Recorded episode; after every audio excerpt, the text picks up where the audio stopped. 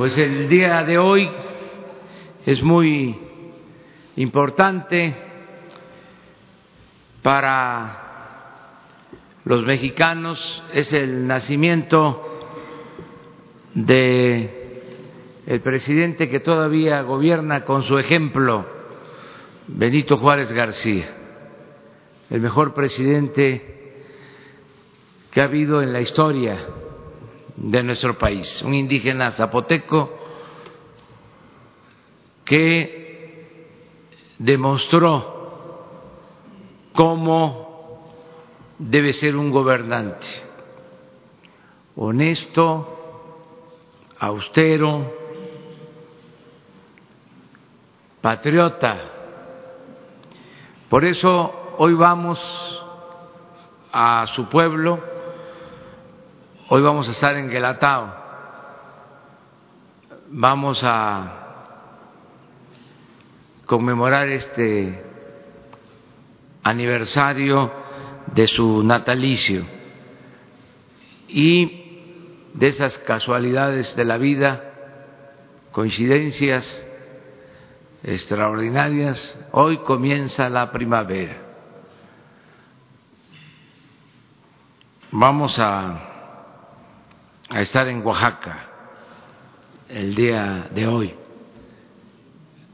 Al mismo tiempo, queremos eh, informarles sobre la cancelación de la reforma educativa, porque ayer, en ejercicio de sus derechos, se manifestaron maestros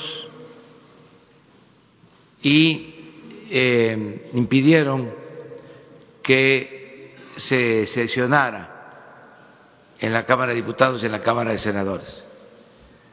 Me dirijo a todo el magisterio nacional, a todos los trabajadores de la educación, para que se deje de manifiesto con toda claridad que siempre hemos cumplido y vamos a seguir cumpliendo con nuestros compromisos, que somos consecuentes, no ahora, sino desde hace mucho tiempo, que luchamos por la justicia y por una auténtica democracia. Siempre dije que no estaba de acuerdo con la mal llamada reforma educativa. Lo dije antes que otros y defendí a los maestros cuando querían imponer esta mal llamada reforma educativa. Cuando inclusive querían imponerla con violencia, con el uso de la fuerza estando en la oposición, convoqué a los ciudadanos a defender a los maestros en los momentos más difíciles de su lucha. En la campaña, en los debates, cuando quisieron arrinconarme, pensando que iba yo a titubear acerca de mis posturas, y me preguntaron si iba yo a cancelar la reforma educativa, contesté que sí, abiertamente. Ya siendo presidente electo, en una conferencia conjunta con el presidente Peña, reafirmé mi convicción de que había que cancelar la mal llamada reforma educativa. Ya como presidente constitucional di instrucciones para la elaboración de una iniciativa de reforma a la Constitución. Se iniciaron foros, se consultó a maestros, a padres de familia, a profesionales, se consultó a todas las corrientes de sindicato de trabajadores de la educación, a la CENTE, al CENTE, a todos. Y se presentó esta reforma que abroga, cancela la mal llamada reforma educativa y hace una propuesta nueva, distinta, para hacer valer la educación pública, gratuita, de calidad, en todos los niveles escolares. De modo que considero que no hay razón, aunque existe el derecho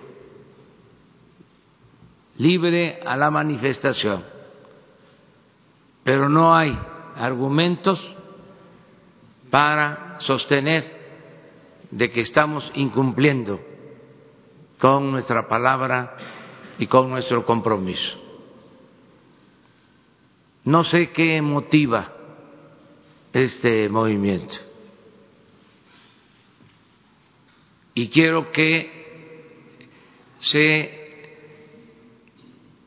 debata sobre este asunto de manera abierta al interior del movimiento magisterial.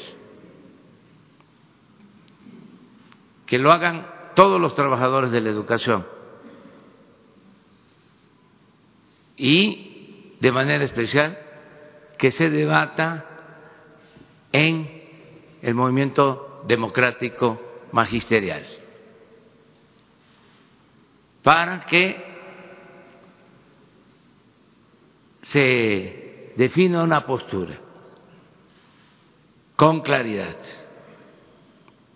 porque esto es algo parecido a lo que suele pasar,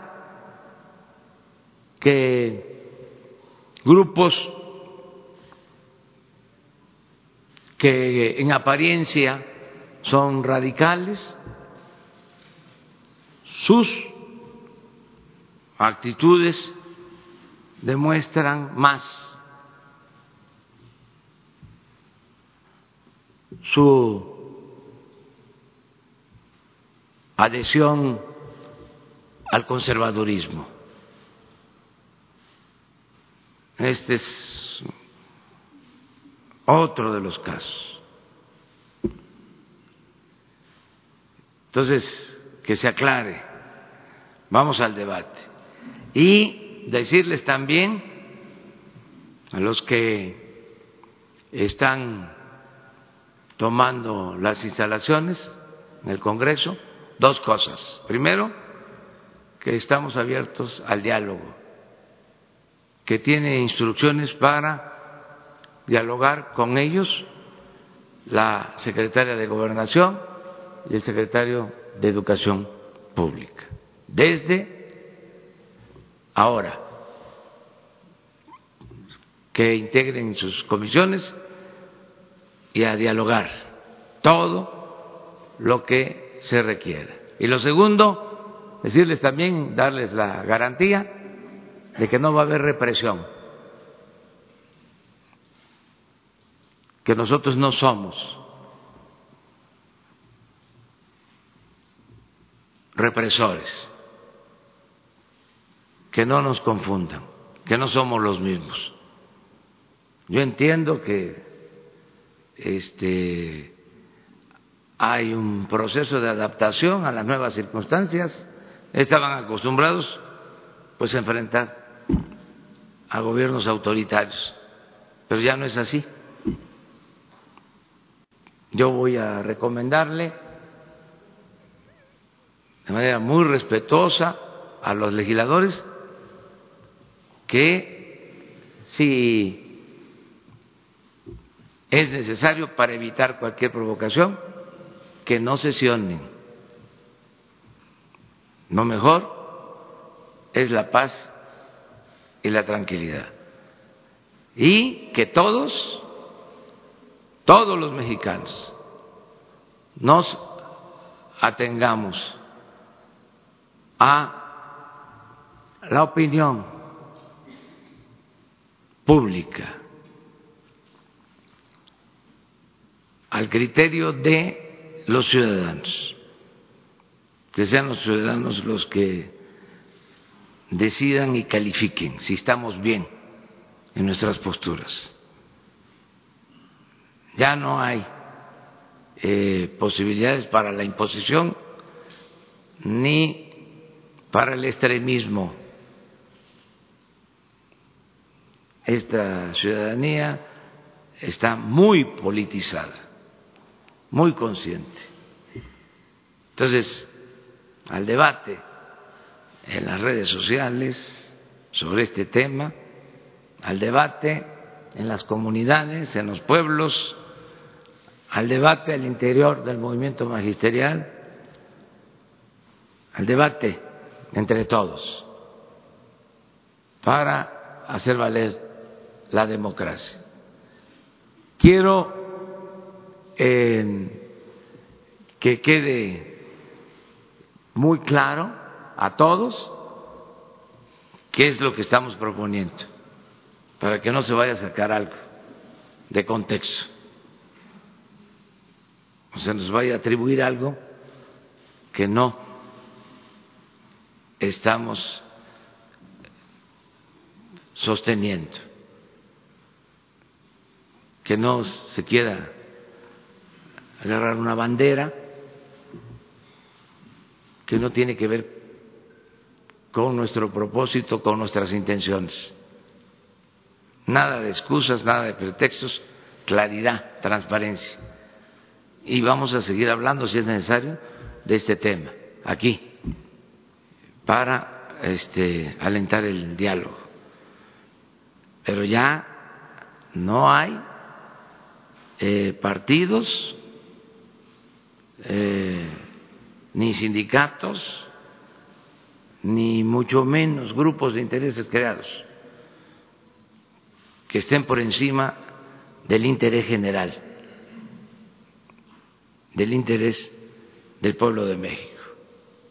No hay eh, favoritismo para nadie, para ninguna organización.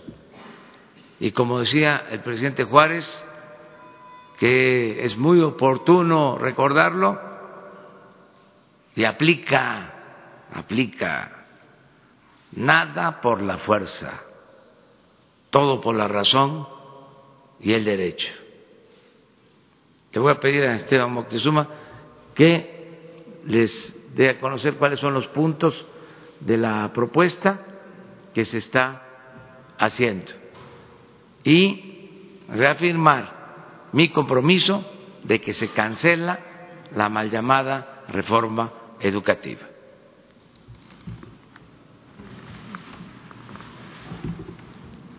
Muchísimas gracias, señor presidente. Muy buenos días a todas y todos.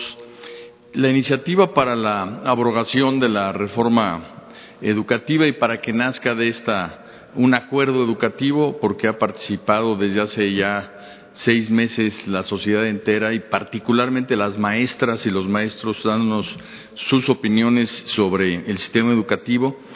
Tiene varios puntos que voy a decir de manera muy condensada, eh, porque es lo que la define. En primer lugar, queda abrogado el texto constitucional previo. Y también, a raíz de la aprobación de la iniciativa, se abrogarán la ley del Instituto Nacional para la Evaluación de la Educación y la ley del Servicio Profesional Docente también queda abrogado. No habrá evaluaciones punitivas ni obligatorias, sino que habrá un nuevo derecho docente. Los maestros van a tener derecho a un sistema de formación y actualización que subrayo que es gratuito porque actualmente los cursos que toman los maestros se cobran. Este nuevo derecho va a hacer que los, los maestros mejoren su práctica docente y no habrá ninguna liga entre evaluación y permanencia en el empleo. Explícitamente en la iniciativa queda textualmente esto. Además está el compromiso del señor presidente de la reinstalación de los maestros cesados a raíz de la reforma educativa y la eliminación de las sanciones contrarias a derechos laborales.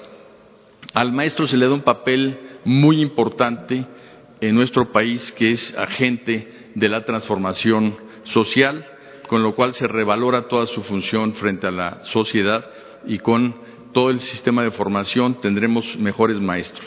La buena noticia es que nuestras maestras y nuestros maestros quieren ser mejores. Y esto nos lleva a que en el texto venga la enseñanza-aprendizaje en el centro de todo el esfuerzo educativo, no las cargas administrativas que actualmente agobian al profesorado. Nos dicen las maestras y los maestros que gastan alrededor del 50% de su tiempo en llenar formatos y el otro 50% en atender a sus niñas y niños. Por eso es que vamos a hacer esta descarga administrativa. La promoción de los maestros estará asociada con conocimientos, aptitudes y experiencia, no con exámenes estandarizados. Los derechos laborales del magisterio están protegidos. Las opciones de mejora están precisamente señaladas en el artículo tercero y en lo que no se mejora se aplica el artículo 123 constitucional apartado B. Quiero hacer hincapié en que estos elementos de mejora, antes de la reforma educativa, por ejemplo, existía la carrera magisterial. Con la carrera magisterial, más de 500 mil maestros lograron subir el sueldo más de 40%. Esto quiere decir que tienen un tratamiento para profesionalizar su eh, profesión, como es el caso de la carrera magisterial previa a la reforma educativa. Y ahora habrá una nueva carrera magisterial para la promoción. En el caso de la búsqueda de una educación de excelencia, esta se define como el mejoramiento integral que promueve el máximo logro de aprendizaje en el aula en beneficio tanto del alumno como de la comunidad. En el caso de las niñas, niños, adolescentes y jóvenes, estos van a estar al centro de la educación. Cabe destacar que es la primera vez que la palabra, el concepto joven, aparece en nuestra Constitución. La educación superior será obligatoria. También eh, debo mencionar que se eh, recupera la educación inicial. En la nueva currícula se impulsará un pensamiento crítico y se impulsarán valores cívicos. Regresa el civismo a la educación.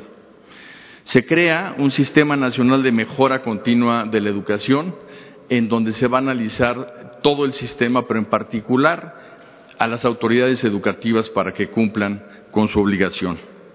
Por primera vez, y esta es una demanda que recogimos de las maestras y los maestros en los foros en todos los estados, las familias y la comunidad se vuelven corresponsables de la educación, porque las maestras y los maestros requieren también de la participación de los padres de familia para lograr su tarea. La educación se define como equitativa, este es un concepto central en la nueva iniciativa. Impulsará acciones que revertirán carencias alimentarias, de infraestructura y su mantenimiento en zonas de alta marginación, y becas para favorecer la permanencia en la escuela.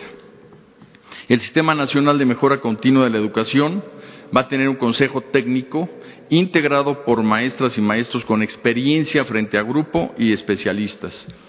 Estas maestras y maestros serán personas que ya hayan vivido frente a grupo y que sean expertas en educación indígena, en educación especial, en educación eh, multigrado, para que no solo se tenga el punto de vista de un especialista, sino fundamentalmente de alguien que haya vivido la educación. Se fortalece la convivencia, el aprecio y el respeto por la naturaleza, por la diversidad cultural y por la dignidad de la persona.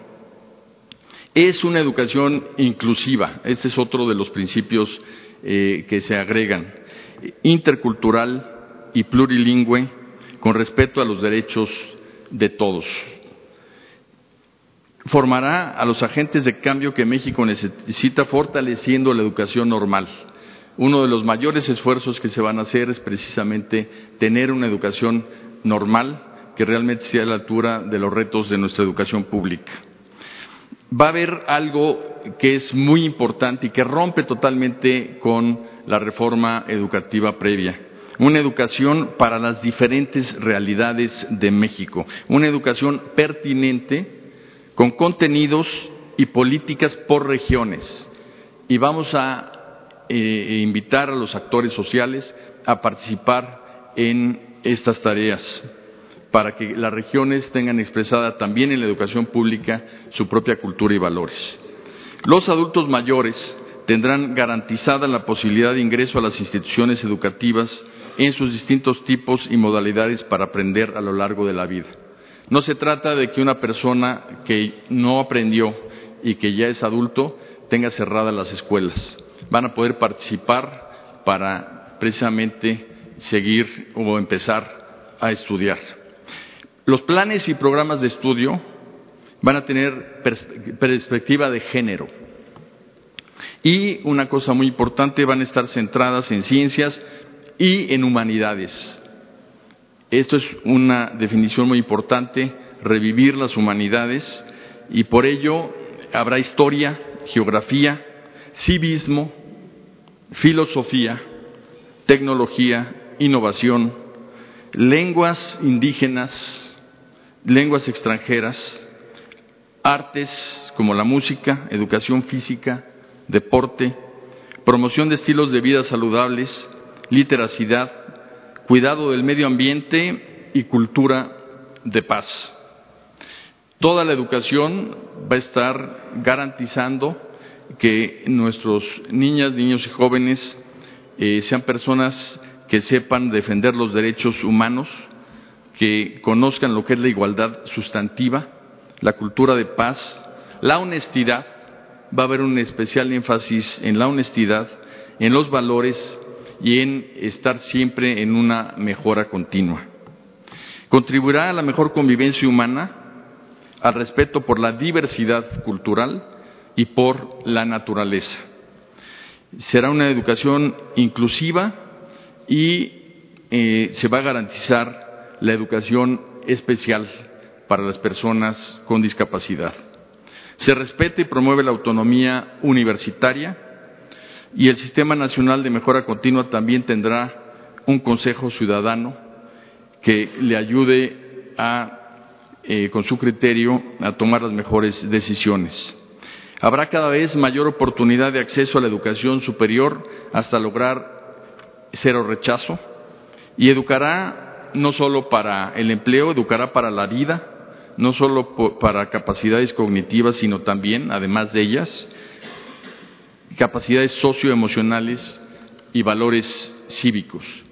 En muy apretado resumen, señor presidente, esto es lo que contiene la iniciativa que en las comisiones de la Cámara de Diputados está por discutirse para abrogar la reforma educativa y hacer eh, una nueva educación pública porque lo mejor de la educación pública está por venir.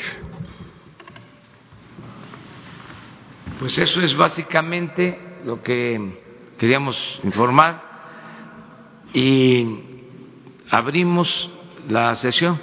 Quedó pendiente de ayer.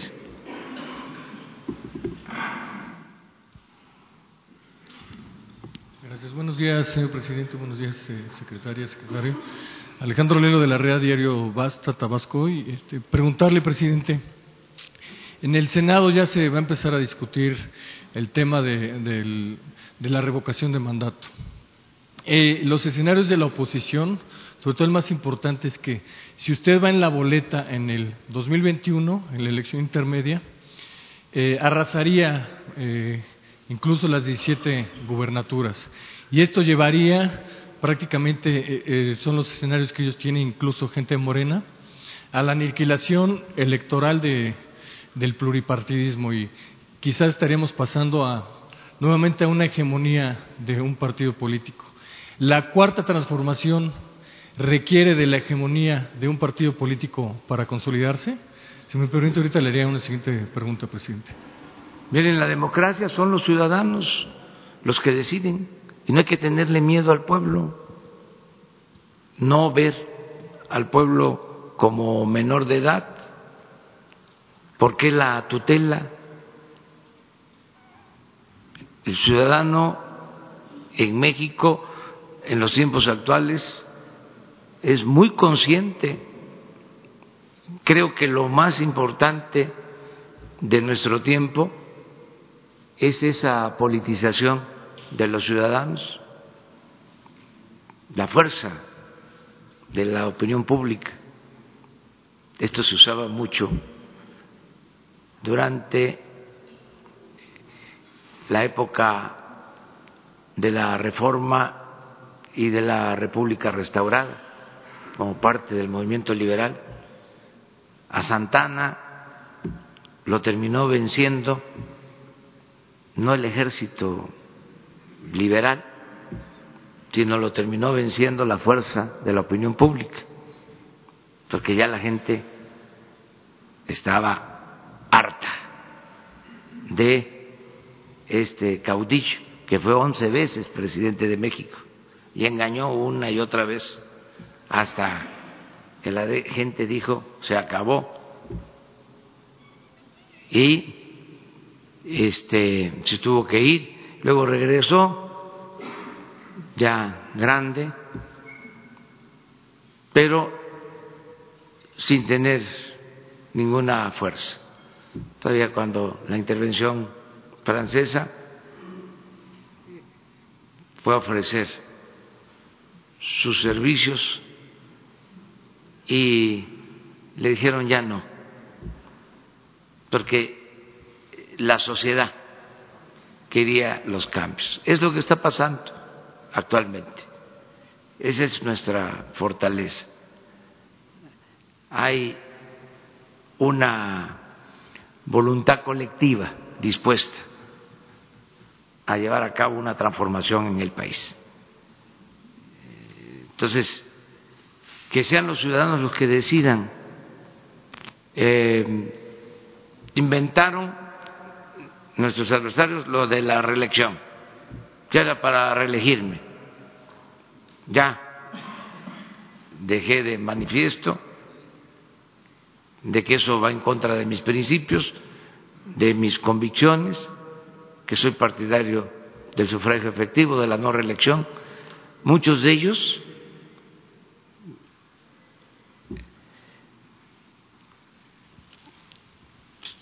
aprobaron la reelección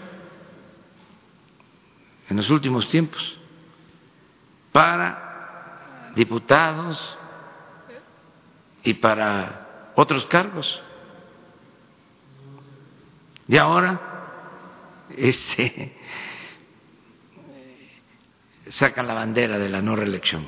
Hay mucha hipocresía en todo esto. Por eso digo que la verdadera doctrina de los conservadores es la hipocresía.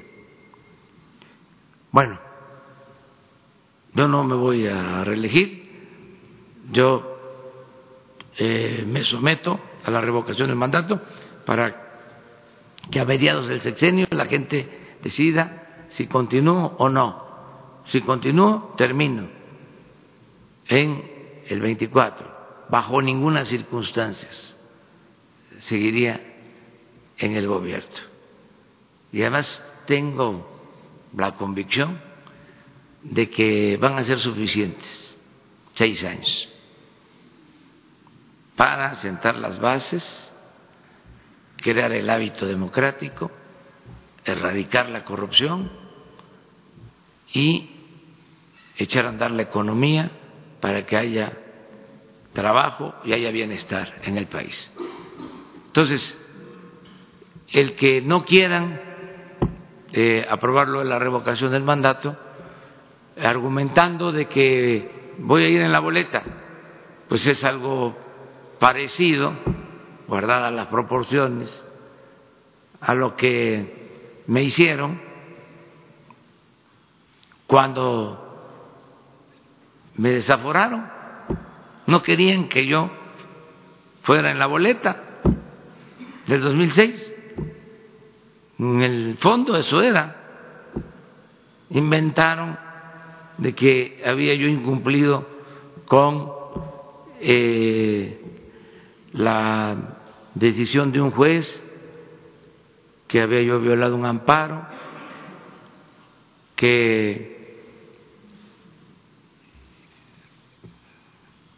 había yo construido un camino para comunicar un hospital en contra de un mandato legal y que por eso me desaforaban.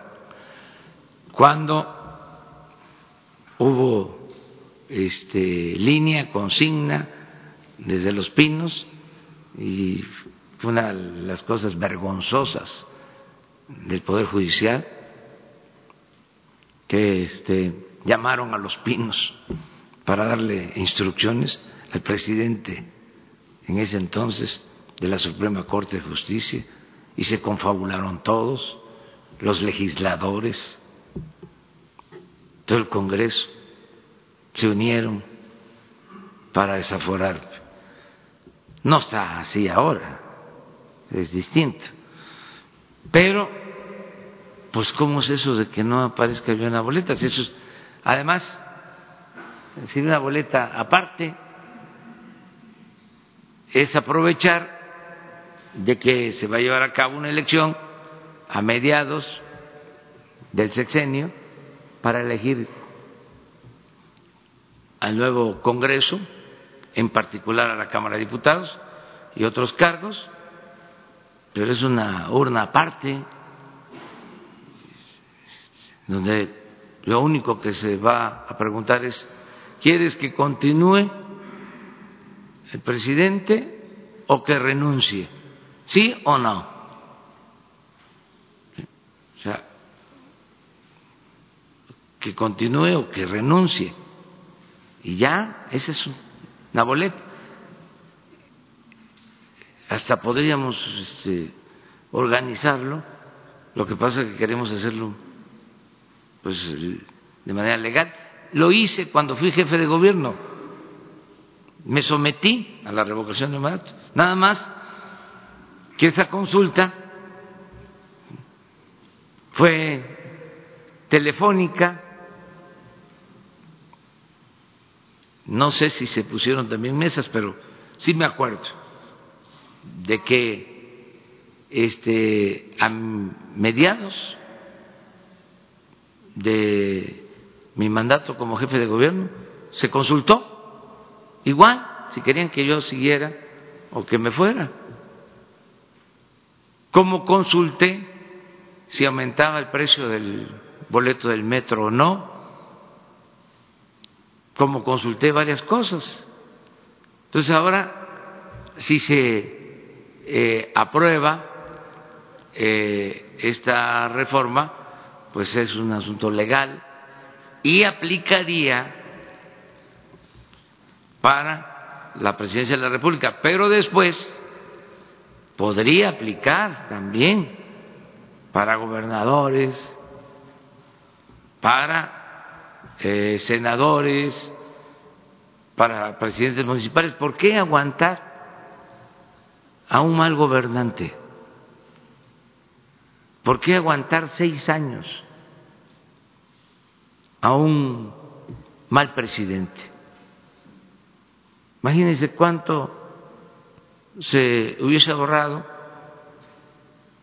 si se hubiese establecido de tiempo atrás la revocación del mandato, que no este, era suficiente tres años para saber cómo iba a terminar un sexenio. Entonces es un derecho, además ciudadano, el pueblo pone, el pueblo quita, es el artículo 39 de la Constitución, es la democracia participativa, el pueblo tiene en todo momento el derecho de cambiar la forma de su gobierno. Eso es lo que estoy planteando. Eh, me dicen algunos, ayer estaba yo viendo,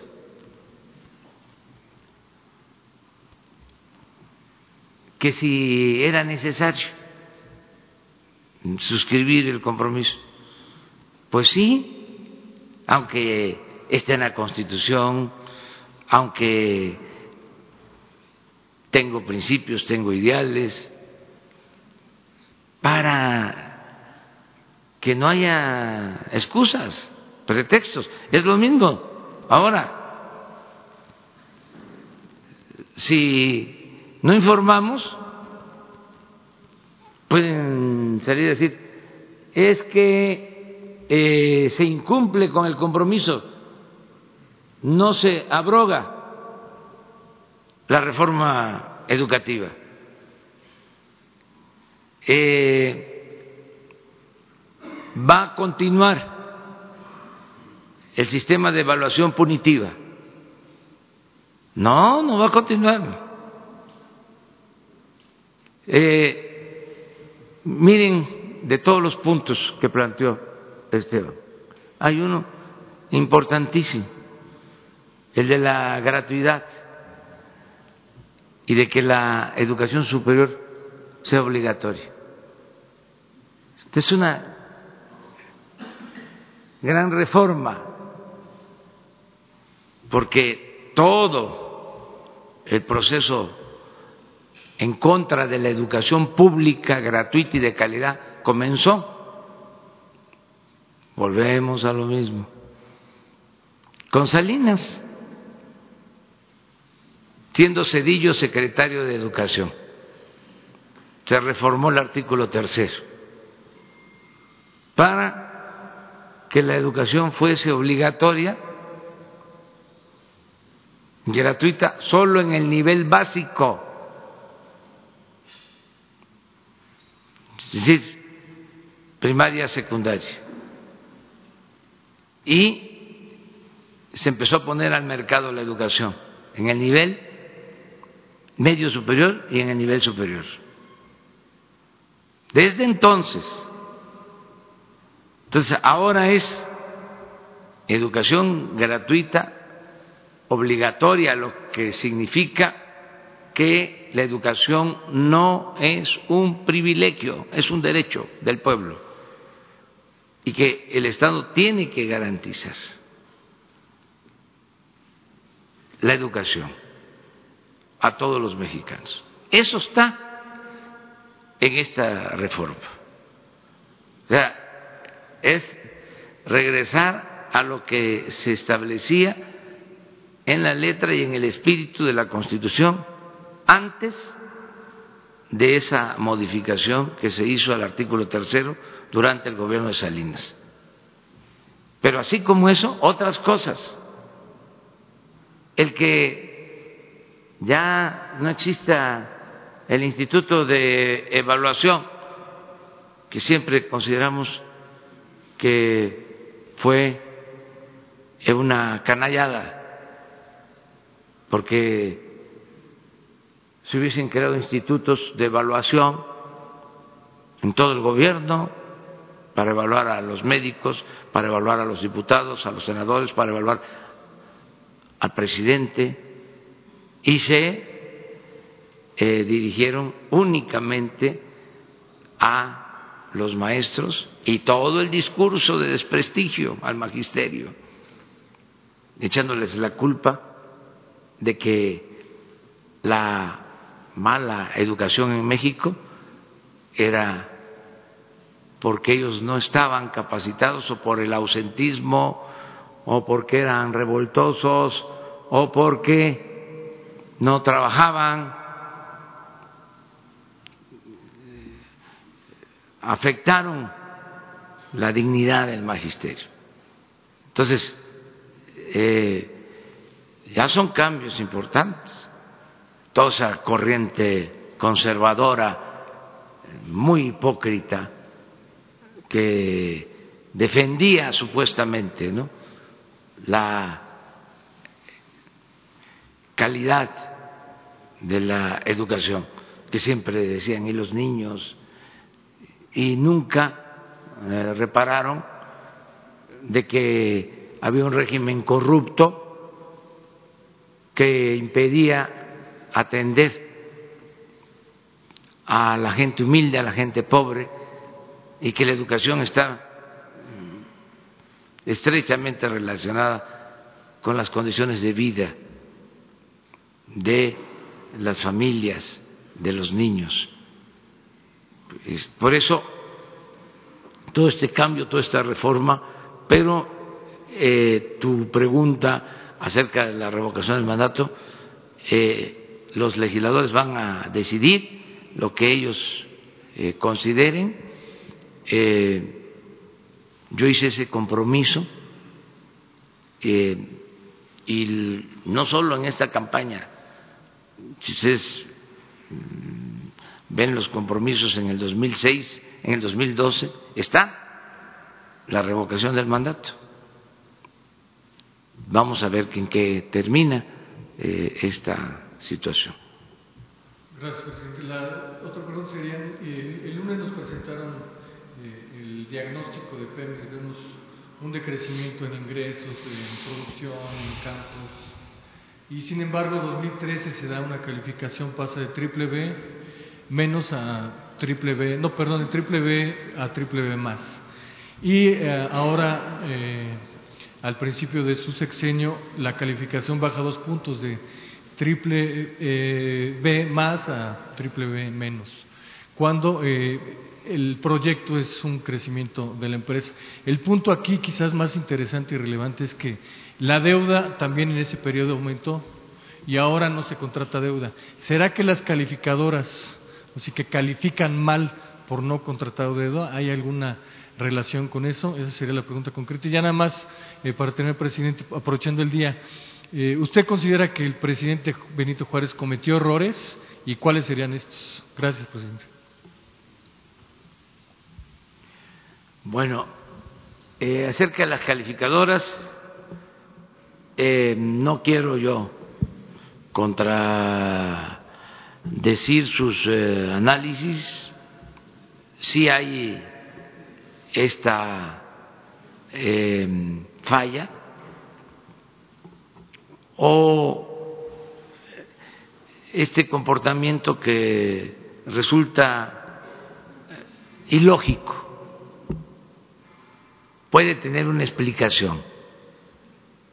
Puede ser que ellos eh, consideren otros factores, no solo eh, el del aumento de deuda o el de producción o el que tiene que ver con los precios del petróleo, o sea,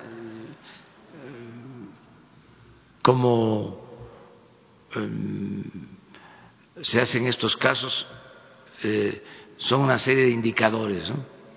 pero sí es muy eh, extraño sería bueno, sano, no es reproche, que explicaran. Por qué cuando no se invirtió en Pemex nada, cuando se paró Pemex en los últimos tres años de la pasada administración y creció tanto la deuda, calificaron como muy bien el desempeño de la empresa. Y como ahora que estamos incrementando la inversión, que se van a explotar 20 campos nuevos, que no hemos solicitado deuda, se este, califica eh, en riesgo a Pemex. Yo creo que eh, algo que les falta, y es una recomendación respetuosa, no solo a esa calificadora, sino a todas, y al sistema financiero en su conjunto, es que se tome en cuenta la variable corrupción. Creo que eso es lo que les distorsiona cualquier análisis. No toman en cuenta eso. Aunque al mismo tiempo eh,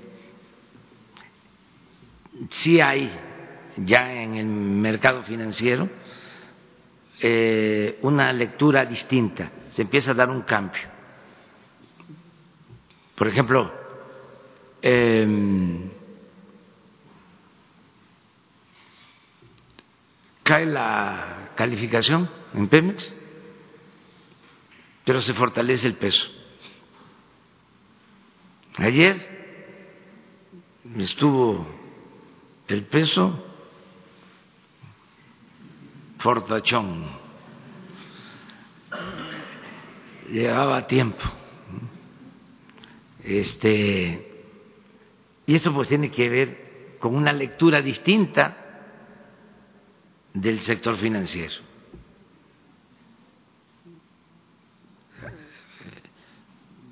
También tiene que ver de cómo están viendo lo de corrupción. Yo atribuyo mucho eh, la confianza a México por esta campaña que hemos emprendido en contra de la corrupción. Porque hay inversionistas, hay empresarios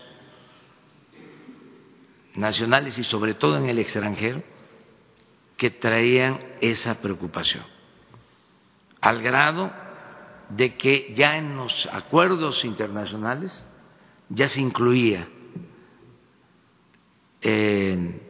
el compromiso de gobiernos de acabar con la corrupción porque eso les afectaba mucho. Por ejemplo, no hay, cuando existe corrupción, libre mercado, no hay competencia, se monopoliza todo. ¿Y cuál es eh, una de las eh, condiciones básicas de el modelo neoliberal? la competencia. Pero eso se anulaba con la corrupción, porque se sabía de antemano quién iba a ganar un contrato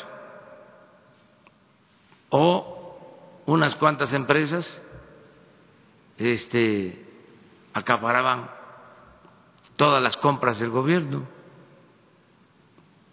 o había que este, dar sobornos para obtener contratos. Entonces, eso se termina, eso eh, pone el piso parejo.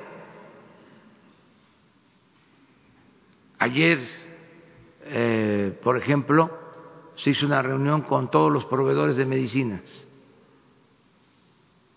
y acudieron muchos y vamos a convocar de manera abierta, es una licitación internacional,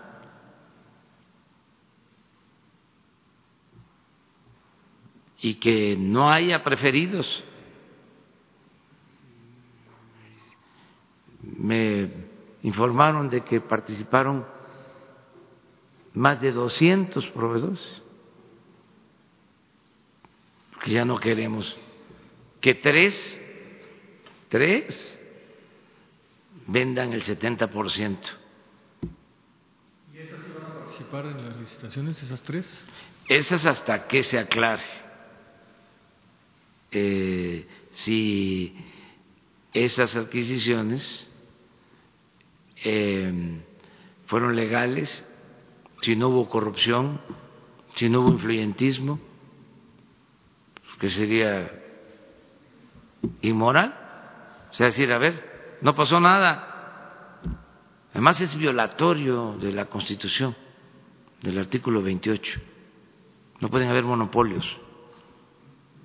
Entonces, son cambios que se están dando.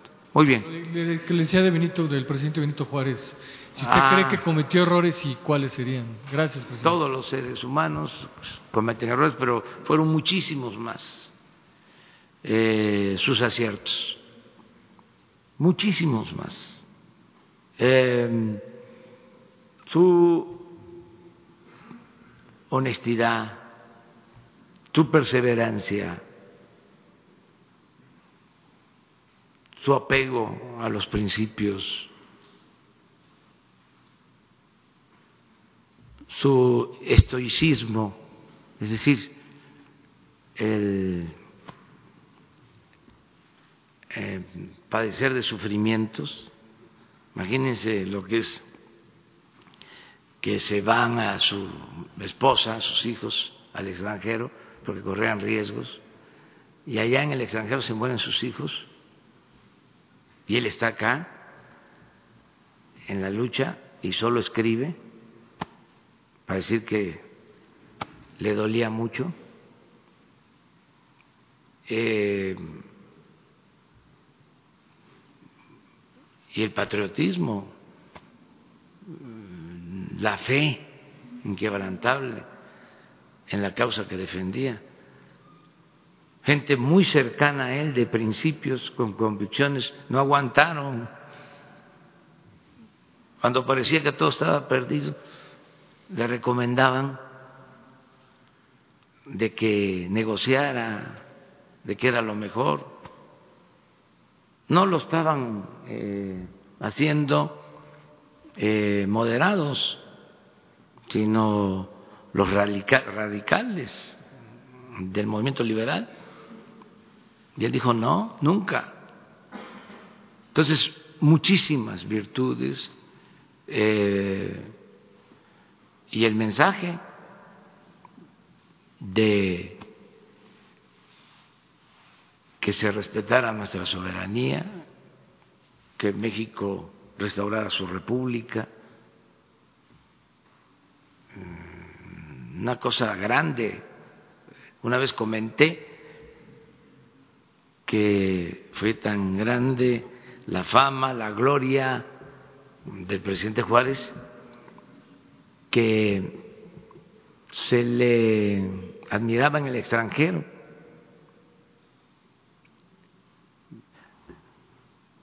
Mussolini se llamaba Benito, porque su papá admiraba a Juan. Por eso le pusieron a Mussolini Benito.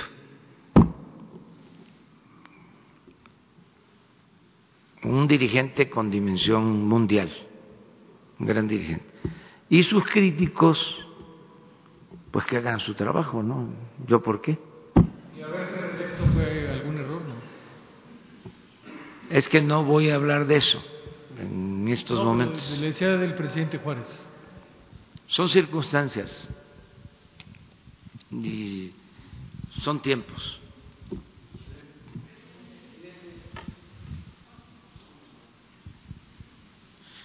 Buenos días, presidente, secretario. Enrique Legorreta de Quinto Poder. Ayer el exdirector, el exdirector de la CFE, Enrique Ochoa, sugirió que tanto Manuel Barlet como usted podrían tener desconocimiento sobre la forma en que se llevaron a cabo los contratos para la construcción de los gasoductos a los que usted ha hecho referencia y que fueron expuestos también en el desfalco profundo, una investigación conjunta entre Quinto Poder y Código Magenta. ¿Qué tendría que decir al respecto? También el ahora diputado negó que la CFE está en quiebra e incluso dejó, dijo que dejó ganancias durante su último año de gestión en el 2016. ¿Coincide con todo lo que está diciendo este, y con lo que están encontrando ustedes en la administración? Muchas gracias. No, no coincido con él. Este, respeto su punto de vista, pero no lo comparto. Fue desastroso lo que hicieron en los contratos para la construcción de los gasoductos son contratos leoninos.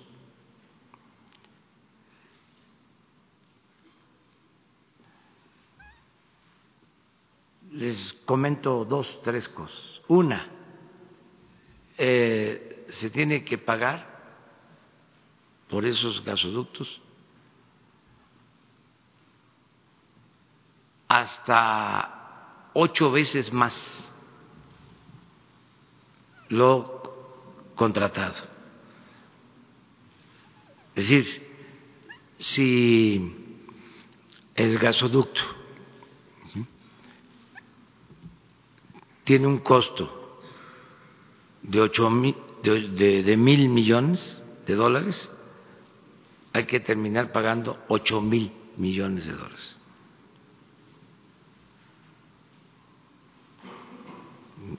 De manera inexplicable, porque no solo eh, es la construcción, sino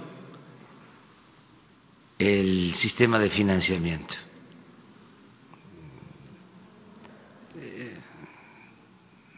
Totalmente desproporcionado. Ese es un caso. Otro.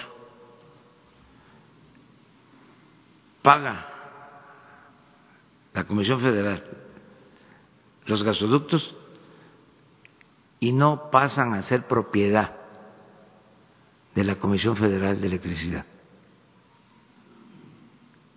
Siguen siendo propiedad de la empresa que los construyó. Increíble.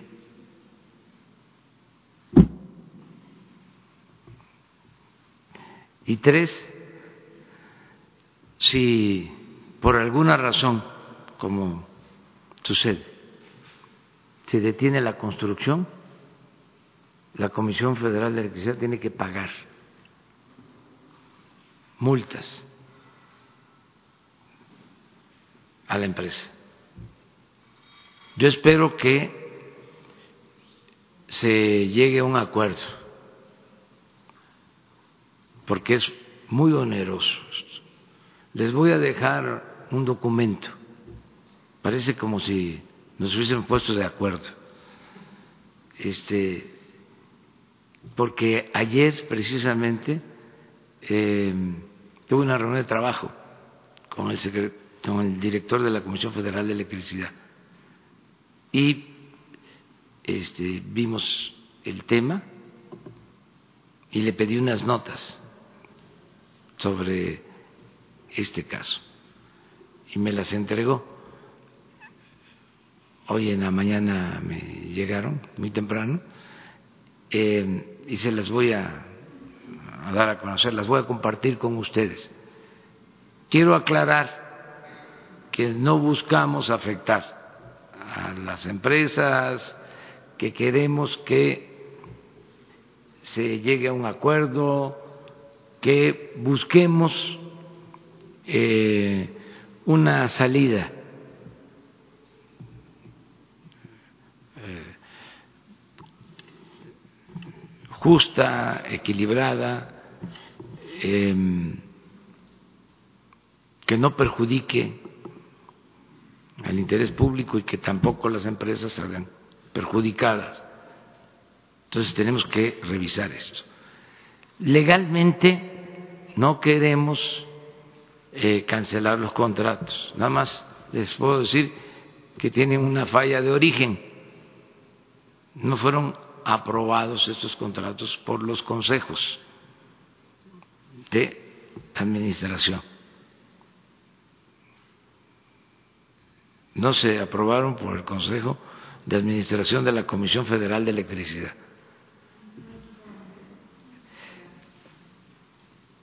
Es un asunto de interpretación jurídica, pero no estamos en ese terreno. Lo que queremos es, a ver, vamos a sentarnos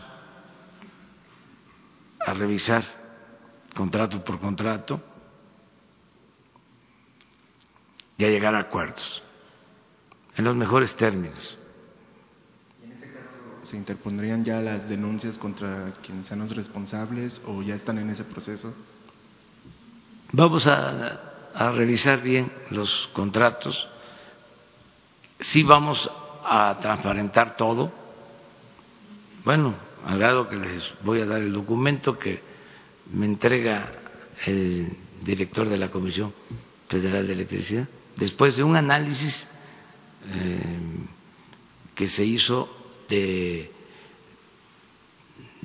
todos estos eh, gasoductos. Dos más, vamos atrás. Tú. Buenos días, presidente. Montserrat Sánchez, de Reporte Índigo. Eh, son dos preguntas. La primera, el día de ayer se registró un atentado contra otro periodista en Oaxaca. Pedirle fecha exacta cuándo va a presentar las modificaciones que se van a hacer al protocolo para proteger a periodistas y a derechos humanos, ya que en este año van cuatro asesinados y, por ejemplo, el primero que fue en Baja California contaba con esta protección. Y la segunda, en la visita a las Islas Marías, los trabajadores nos decían que les avisaron desde febrero que los iban a cambiar, pero ya va para un poco más de un mes y no saben a dónde, o sea, están en incertidumbre en su situación laboral. Gracias, presidente. Sí, en los dos casos vamos a dar respuesta. Eh, puede ser mañana, que le pida yo a Alejandro Encinas, en el primer caso, lo de la protección de periodistas. Ya se está trabajando. Eh, en mejorar este mecanismo. Entonces mañana, si les parece, les informamos sobre eso. Y lo mismo de lo de las Islas Marías, de que mm, eh, venga el responsable, Francisco Garduño, y les dé eh, una respuesta, ¿no? Porque eh, se han demorado y que también sirve para mm, ver qué sucedió con los traslados, em, cómo se ha avanzado en el propósito de que si los reclusos lo solicitan, lo piden, se les acerque a sus eh, lugares de origen, donde están sus familiares, a penales más cercanos a donde viven, que nos informen sobre eso, si te parece. A ver. Buenos días, Mariana León del Financiero. Eh, dos preguntas, señor presidente. Usted habla ahora, eh, junto con el secretario de Educación, de que no habrá evaluación para el ingreso al servicio profesional docente y que se recuperará la carrera magisterial que se había perdido. Eh, ha habido hubo señalamientos en el pasado que la carrera magisterial se había utilizado como mecanismo para eh, dentro de los sindicatos un mecanismo corrupto para que los maestros pudieran ingresar y que también eh, como un arma política para manipular a los maestros. ¿Cómo se puede garantizar que si no hay eh, evaluación para el ingreso de los profesores, haya un proceso transparente y no se manipule a los maestros desde el sindicato para que puedan estar ahí? también ayer, en, en, otro tema, usted esta semana habló sobre la nueva estructura que tendrán los coordinadores de los programas estatales. Esto implica un gabinete eh, de seguridad, digamos, en cada uno de los estados. Los gobernadores habían eh, eh, elevado su voz para decir que era una preocupación que los coordinadores estatales estuvieran involucrados en temas de seguridad. ¿Cómo garantizarles que habrá una separación entre estos delegados y el tema de seguridad, que era una preocupación de los gobernadores. Es decir, este nuevo gabinete de seguridad tendrá eh, eh, voz y voto en, las acciones que lleve a cabo la Guardia Nacional. Gracias. No es eh, lo mismo. Es una forma de estructurar a las dependencias del gobierno federal en los estados una forma de organizar. Como ya no hay delegaciones, no existen las delegaciones, em, se está ahora proponiendo que, además del coordinador general, para eh, atender las eh, peticiones, las demandas de los ciudadanos, existan cuatro subcoordinaciones. Cada subcoordinación por gabinete, ya no por mm, secretaría. Entonces, son cuatro gabinetes, es un subcoordinador para el gabinete de gobierno y seguridad, otro subcoordinador para el gabinete de Economía, Hacienda, Administración, otro gabinete para desarrollo em, energético o sector energético y eh, comunicaciones y obras públicas y otro gabinete de bienestar. Entonces es el coordinador y cuatro. Eh, y un administrativo, porque en cada estado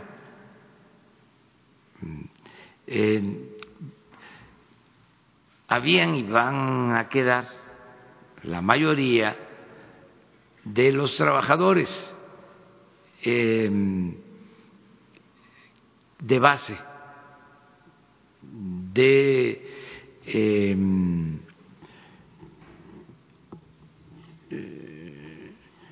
operación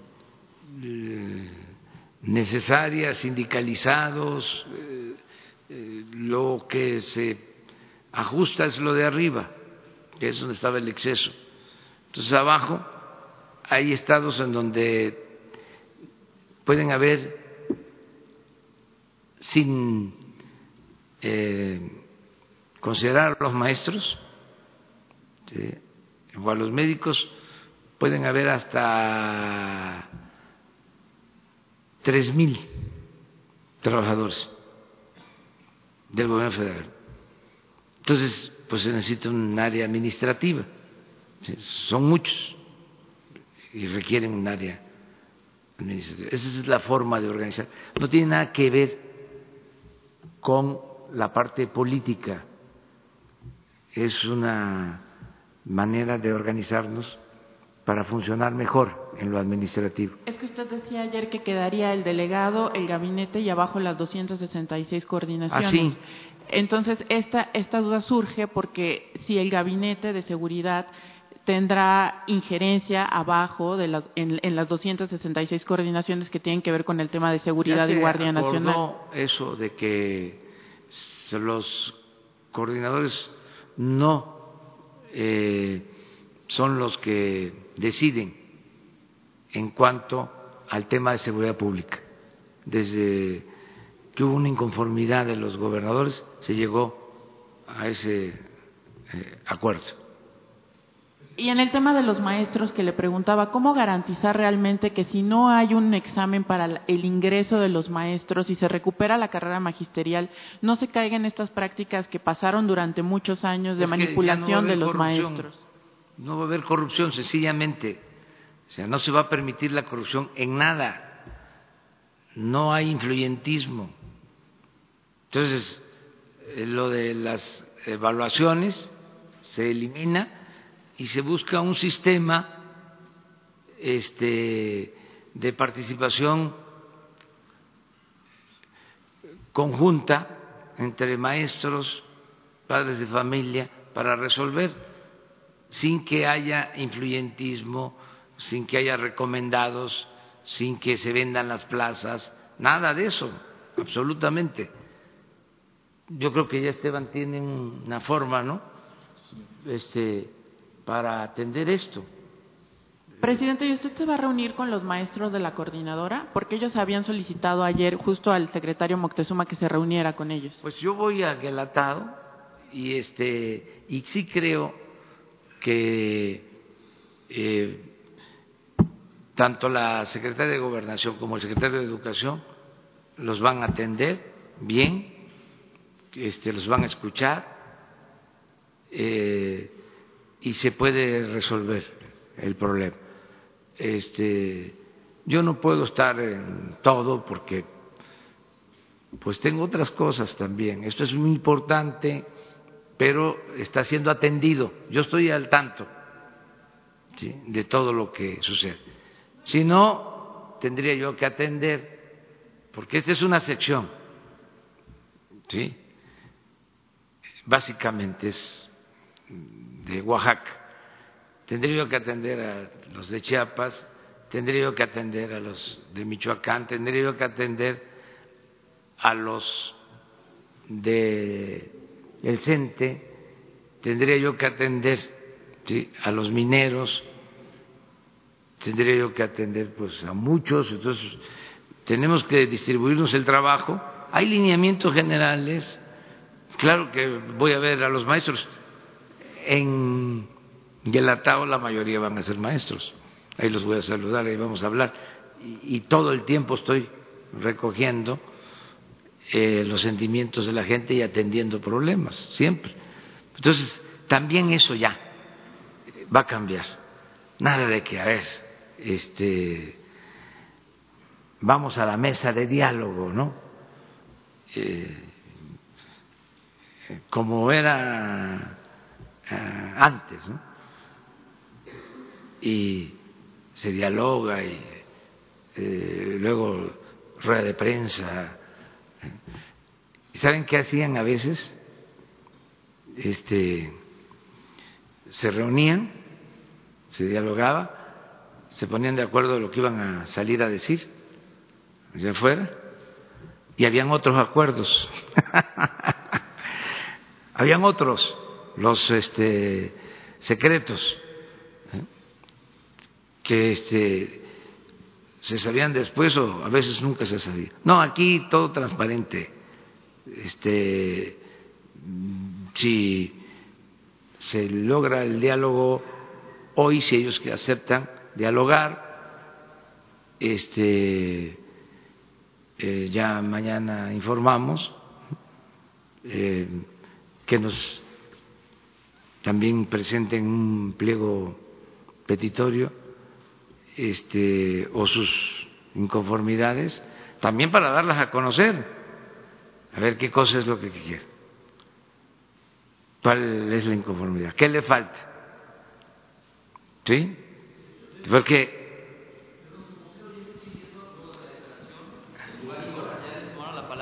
Ah, bueno, qué bueno, qué bueno, qué bueno, ya, ya. A las 10 de la mañana, en, no en gobernación, eso está muy feo. Como decía este, decía este don Fidel Velázquez, no voy a gobernación porque ahí nada más regañan. Este, no, la Secretaría de Educación Pública, ahí, ¿te parece? A las 10 de la mañana, ahí. Hoy, ahora ya saliendo de aquí, ya nos vamos ahí.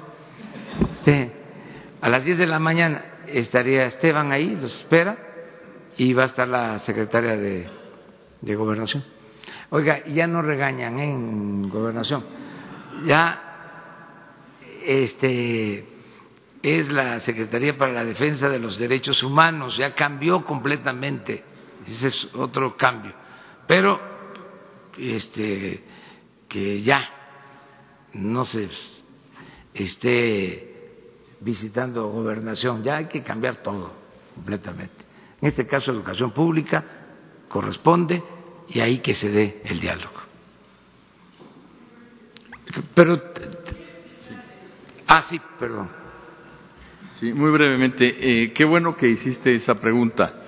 Eh, lo que literalmente dice la propuesta es que la admisión, promoción y reconocimiento del personal que ejerza la función docente, directiva o de supervisión se realizará a través de procesos de selección a los que concurran los aspirantes en igualdad de condiciones, los cuales serán públicos, transparentes, equitativos e imparciales y considerarán conocimientos, aptitudes, y experiencia necesarios para el aprendizaje y el desarrollo integral de los educandos.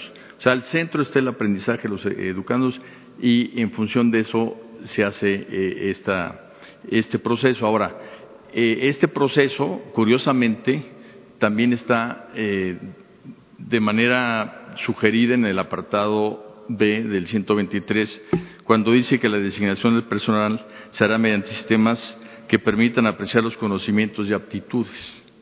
Entonces, es algo que está totalmente en línea con los derechos laborales, pero sobre todo centrado en buscar el aprendizaje de los niños. En tu pregunta dices, entonces el, ingreso no se hará a través de exámenes. Los exámenes anteriores eran estandarizados y eran exámenes de conocimientos nada más y un maestro no podía mostrar lo bueno que era como maestro en un examen estandarizado. Por eso es que ahorita cambia radicalmente y considera aptitudes, considera experiencia, etcétera. Pero otra cosa más grave, no se aplicó en todos los casos la norma. Ya hemos informado que en varios estados hay mucha gente que tiene plaza y que ingresó sin examen a través de nóminas que estaban, digamos que, ocultas. Y sobre carrera magisterial. Eh, no, no es que se vaya a regresar la carrera magisterial. La carrera magisterial funcionó muy bien, muy bien durante los primeros años.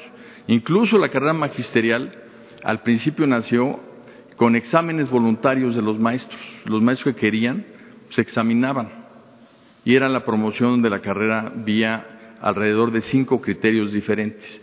Esa, esa carrera poco a poco, como tú dices, se fue, eh, eh, fue cambiando y fue, se fue degradando, pero duró 27 años, quiere decir que nació muy robusta. Al decir que va a haber una carrera magisterial, una carrera profesional del magisterio, etcétera, hablamos que sí va a haber un mecanismo de estímulo a los maestros para que se preparen, para que se capaciten y que en base en ello tengan promociones. Entonces no va a ser la carrera magisterial, va a ser una carrera del magisterio y no vamos a definirla en la SEP.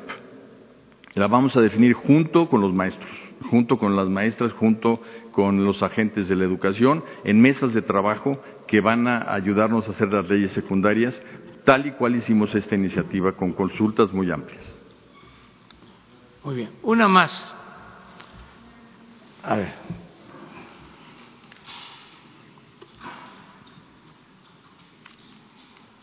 Sí. Presidente, buenos días. Agustín Velasco de Uno TV. Yo le quiero preguntar acerca de esta reunión con Jared Kushner. ¿Por qué hacerlo en una casa privada y no en un en Palacio Nacional o en la Secretaría de Relaciones Exteriores si es un encuentro bilateral. Eso por un lado. Y por otro lado, el tema de eh, la revocación del mandato. ¿Está usted en la disposición de ser flexible en cambiar la fecha, cambiar el formato, con tal de llegar a un acuerdo con la oposición y que su eh, nombre no aparezca en, la eh, elección intermedia? Gracias. Bueno, lo de la visita eh, se hizo en una casa eh, particular de un amigo en común porque se ajustó el horario, él viajó de Estados Unidos solo a este encuentro, tenía su agenda, igual yo tenía compromisos y eh, se podía llevar a cabo esta reunión a esa hora, a las ocho de la noche, este, y estuvimos hasta las diez, diez y media. Mm, ahora sí que muy tarde para este, e, este encuentro por las labores que uno realiza, ¿no? Y lo hicimos así porque lo consideramos eh, normal hacerlo en ese plan de amistad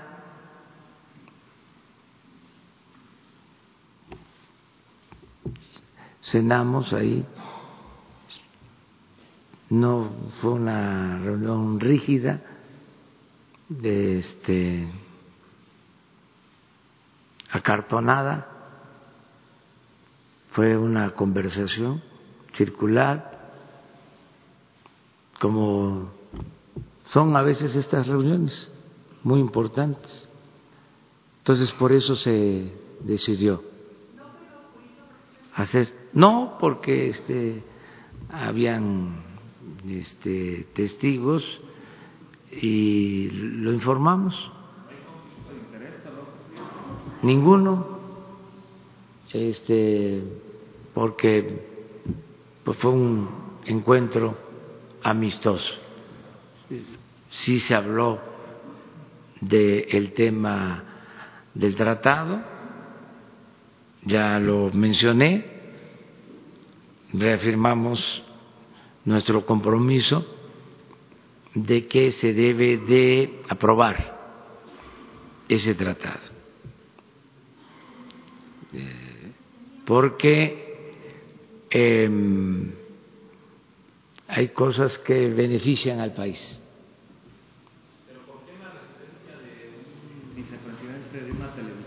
Porque pues así se dieron las circunstancias. Eh, a lo mejor en otra ocasión me voy a reunir con alguien en casa de un periodista, amigo, o en casa de un campesino, o en casa de un maestro. Así se dieron las cosas. Hay también la coincidencia de que eh, se tiene amistad entre las partes. Entonces fue en ese ambiente de eh, amistad, nos sentimos cómodos.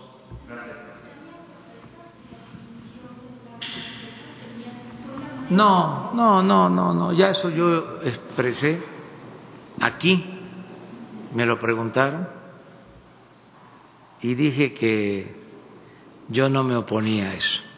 Y señor presidente, ¿por qué aceptó usted ir a casa de un particular siendo usted el presidente de México?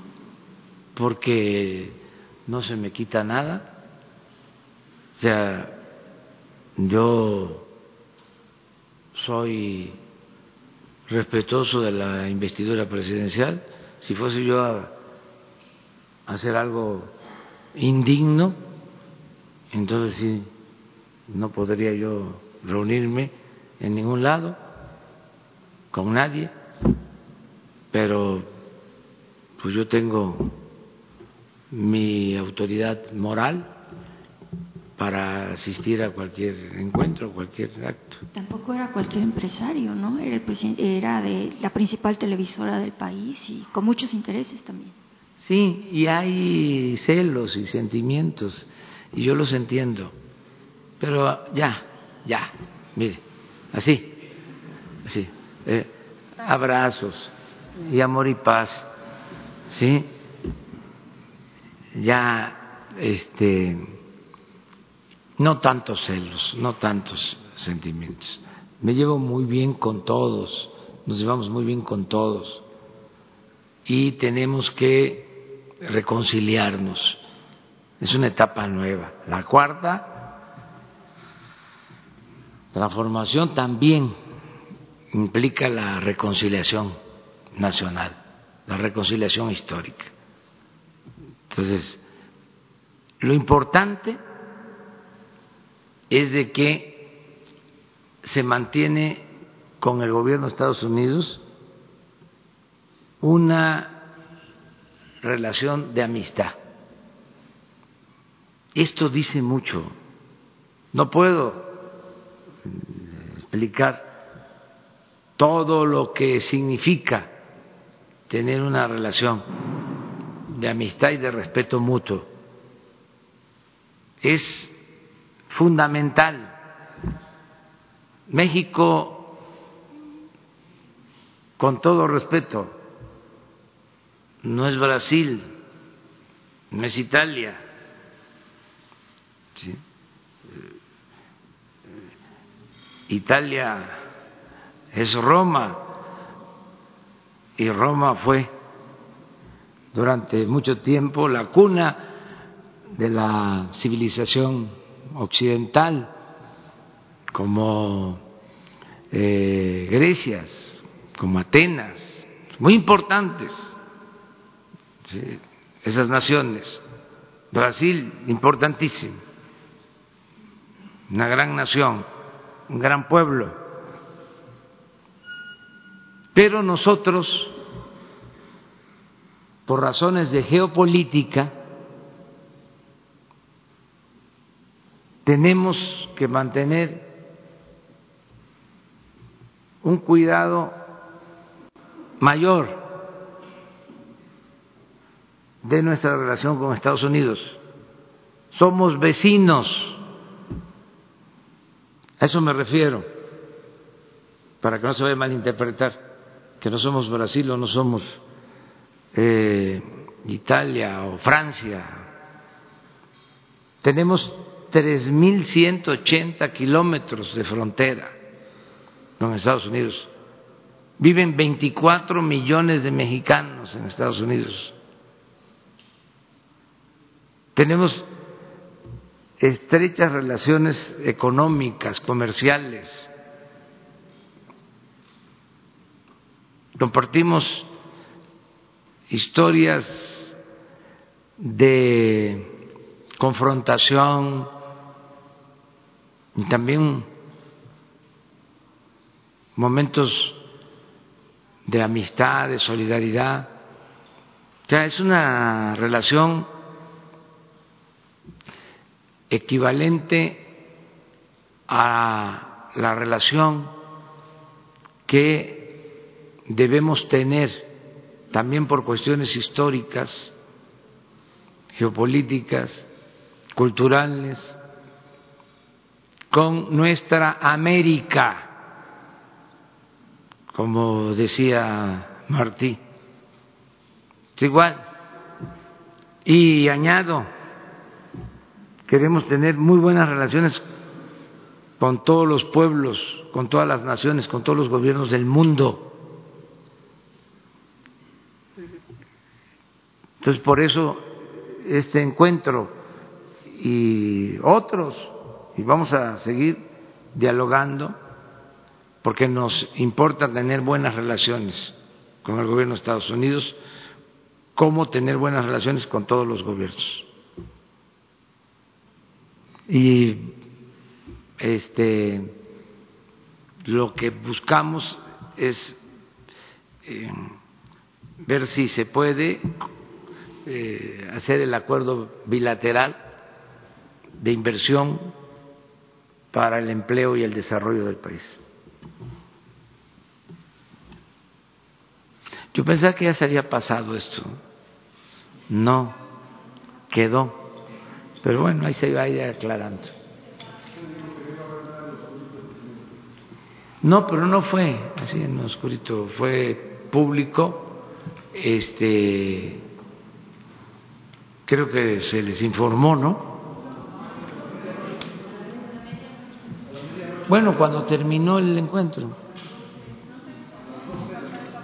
Sí, es que si no, también, imagínense, se informa antes, o sea, no se podía haber llevado a cabo. Porque no fue del todo formal, no fue un encuentro acartonado, fue una plática, fue una conversación abierta. Eso fue.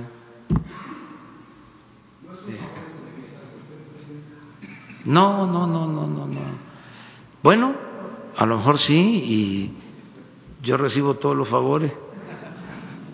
Este, todo el que quiera ayudar, este, es eh, bienvenido, bien recibido, todas sus buenas intenciones. No, no, no, no, no, si no es toma y daca la política. O sea, la política tiene que ver con principios, tiene que ver con ideales.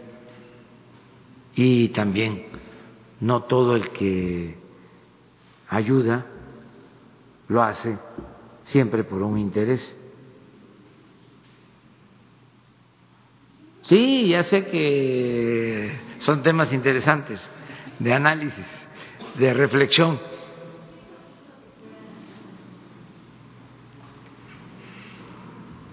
este, conjuntamente. No, eh, se, se, vieron las eh, opciones y ofrecieron que podía ser ahí, dije yo sí, acepté. Así fue. tan, tan. Sí.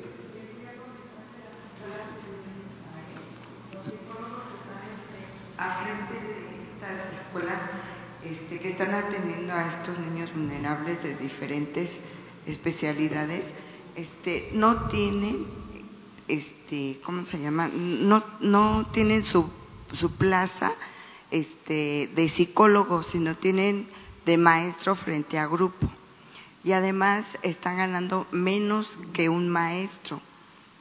Y también no les han entregado su, este, su nombramiento, que lo tienen que ir a buscar hasta Toluca, en, este, en el sindicato. Hay muchas anomalías en ese aspecto. ¿Qué medidas se van a tomar? Mire, eh, todo lo que es eh, el sector educativo como el sector salud eh, tiene esas irregularidades. Muchos trabajadores eventuales,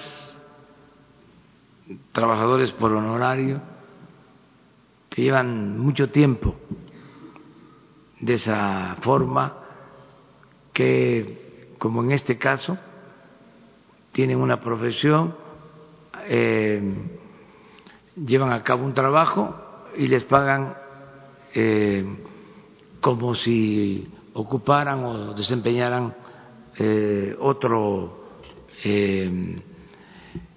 trabajo, otra tarea. Todo esto lo tenemos que regularizar.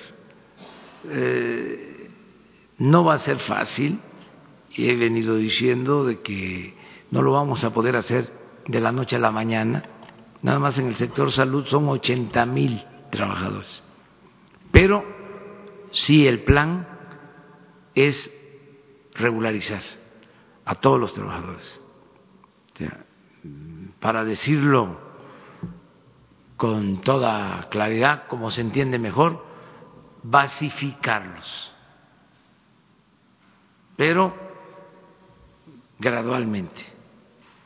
Estamos definiendo en el caso de salud eh, un procedimiento para empezar con los que tienen más antigüedad como eventuales. Y así ir eh, avanzando. Lo mismo en el sector educativo. Todo esto que estás planteando.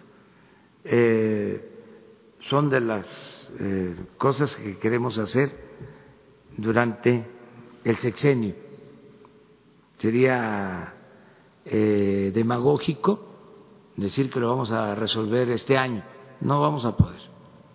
No podríamos. Es mucho lo que tiene que hacerse y implica también recursos, implica tener más presupuesto, pero sí el compromiso de ir gradualmente resolviendo estas cosas. Contigo terminamos, sí. Muchas gracias. Buenos días, señor presidente. Miguel Arzate, del Sistema Público de Radiodifusión, Canal 14. Preguntarle, señor presidente, si tiene información de qué motiva a la gente a manifestarse. Ya tuvo un acercamiento con, con el secretario de Educación en, en ASEP eh, cuando el conflicto en las vías del tren y se llegó a un acuerdo. Ahora, este bloqueo que hubo en la Cámara de Diputados eh, piden que se derogue la reforma educativa. Su gobierno ha manifestado que ese es el camino, pero siguen estas manifestaciones. ¿Qué motiva a la gente? ¿Qué hay detrás de estas movilizaciones? ¿Quién está detrás de la coordinadora? ¿Tiene información? No, no tengo información y no quiero este, aventurar nada, pero lo mejor es eh, aclarar las cosas. Qué bueno que se va a dar el diálogo, qué bueno que tratamos el asunto. Tenía yo ganas de decirlo. Desde ayer tenía yo ganas de hablar de esto. Decir, a ver, ¿cómo que este, piden que se derogue la reforma educativa si eso es lo que estamos haciendo? Entonces, ¿por qué este, esa actitud? Está consensada, está consultada con las bases, porque ser organización democrática implica mandar obedeciendo. Nada de que eh, un sector, una eh, facción, una corriente, este, va a tomar decisiones que corresponden a todos. Entonces, por eso, a ver, ¿de qué se trata? ¿Cuál es la inconformidad? Y entendernos de esa manera y respetarnos. Y este, las dos cosas. Primero, diálogo. Y segundo, cero represión. Imagínense que este, el presidente de la Cámara de Diputados, de la Cámara de Senadores, solicite el uso de la fuerza pública. No se frotarían las manos los conservadores, los eh, fifí. No, no, no, no, no, no, no, no, no. No somos iguales. No, si el problema lo van a tener. Ya no se puede ser rebelde sin causa. Ya no se permite eso. ¿Quién no lo permite? El pueblo de México. Ya no se puede. Los mismos diputados, los mismos senadores, los jueces, magistrados, ministros, nosotros los servidores públicos que tenemos que ver con el poder ejecutivo, ya no se puede este hacer nada a capricho. Si no se argumentan las cosas, si no se tiene la razón, si no es una causa justa, ya lo ven a uno con malos ojos, los ciudadanos, la gente. Eso ya cambió completamente y hay que avisarles a muchos, hay que tocarles la puerta. Tum, tum, tum, tum, tum. Te vengo a avisar de que ya cambió la realidad social y política de México. Ya pégate tu sacudida, tu zarandeada. Ya. Es esto otra cosa. Por eso ahorita que acordamos aquí, entre todos, que se propuso, ¿dónde gobernación? No, no, no, no, no, ¿qué gobernación? educación pública, cambio completo en todo. Este, y yo espero que esto mejore y todos van a ayudar, todos. Y los maestros son muy eh, conscientes. Y puede ser que sea desinformación que les haga falta que se les explique eh, más, o desconfianza, porque también ah, son muchos años de engaño, de mentiras. A lo mejor están pensando, este, em, van a, a presentar la iniciativa, pero allá adentro va a haber traición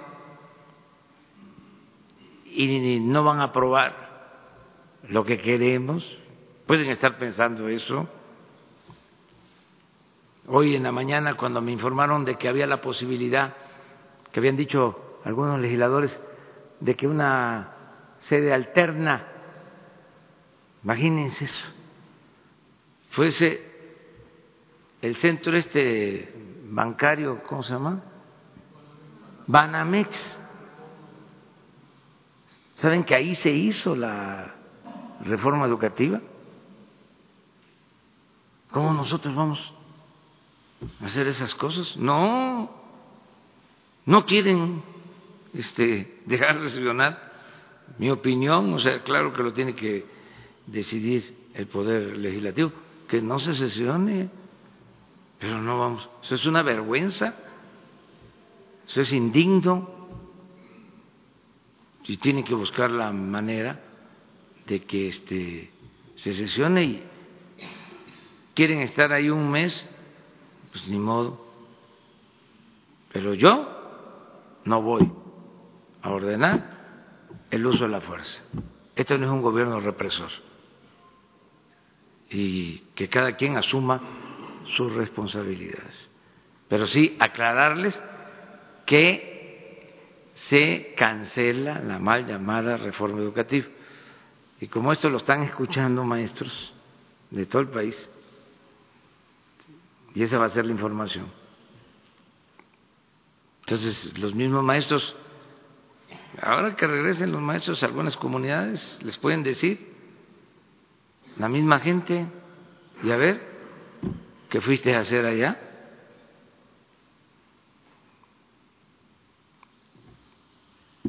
¿Cuál es la causa? Porque las comunidades apoyaban a los maestros o apoyan en sus luchas, pero que les, eh, les informaban de qué se trataba. Pero resulta que este, se busca un cambio de verdad y hay una oposición. Entonces yo espero que sea por falta de información y que se resuelva con el diálogo y que adelante. Muy bien, muchas gracias. Nos vemos mañana.